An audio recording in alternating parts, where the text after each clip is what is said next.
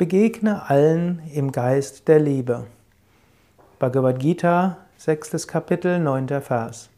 Wer Wohltätern, Freunden, Feinden, Gleichgültigen, Unparteiischen, Hasserfüllten, Verwandten, Rechtschaffenen und Sündern im selben Geist begegnet, ist vortrefflich.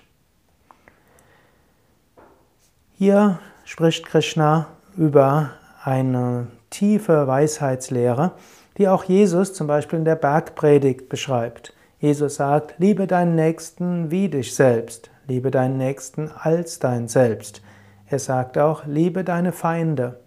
Um ganz klar auszudrücken, der Nächste ist nicht nur der, mit dem du gut zurechtkommst.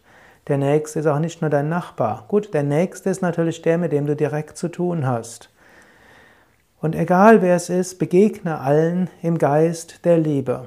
Du musst natürlich unterschiedlich vorgehen gegenüber verschiedenen Menschen.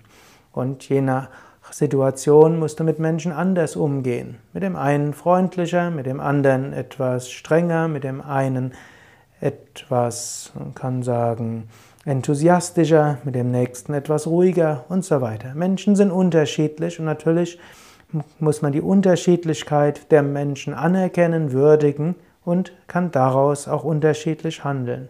Aber der Geist, aus dem heraus du mit allen Menschen zusammenkommst, aus dem heraus du mit anderen Menschen umgehst, der sollte der gleiche Geist sein, nämlich der Geist der Liebe und des Verständnisses. In jedem Menschen ist das gleiche unendliche Selbst. Jeder Mensch ist ein Kind Gottes. Jeder Mensch entstammt letztlich aus dem gleichen Urmenschen. Wir alle haben ähnliche Neigungen, ähnliche Gene, ähnliche Samskaras, wie auch immer du es ausdrücken willst. In unterschiedlicher Ausprägung, dennoch sind wir alle ähnlich.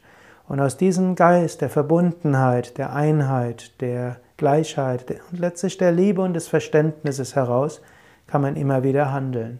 Und dazu hilft es auch, zu probieren, andere zu verstehen. Versuche gerade zu überlegen, mit wem wirst du es heute noch zu tun haben oder eben morgen zu tun haben. Und versuche diesen Menschen zu verstehen. Versuche ihm in Liebe zu begegnen. Auch wenn du zum Teil dich natürlich auch zur Wehr setzen musst. Hm, wenn du einen Gerichtsprozess zu führen hast, musst du natürlich deinen Standpunkt vertreten. Aber auch wenn du deinen Standpunkt vertrittst, halte dabei den Geist der Liebe und des Verständnisses aufrecht. Mehr Informationen zum Yoga, zu Yogakursen, Yogalehrer aus und Weiterbildungen findest du auf unseren Internetseiten unter www.yoga-vidya.de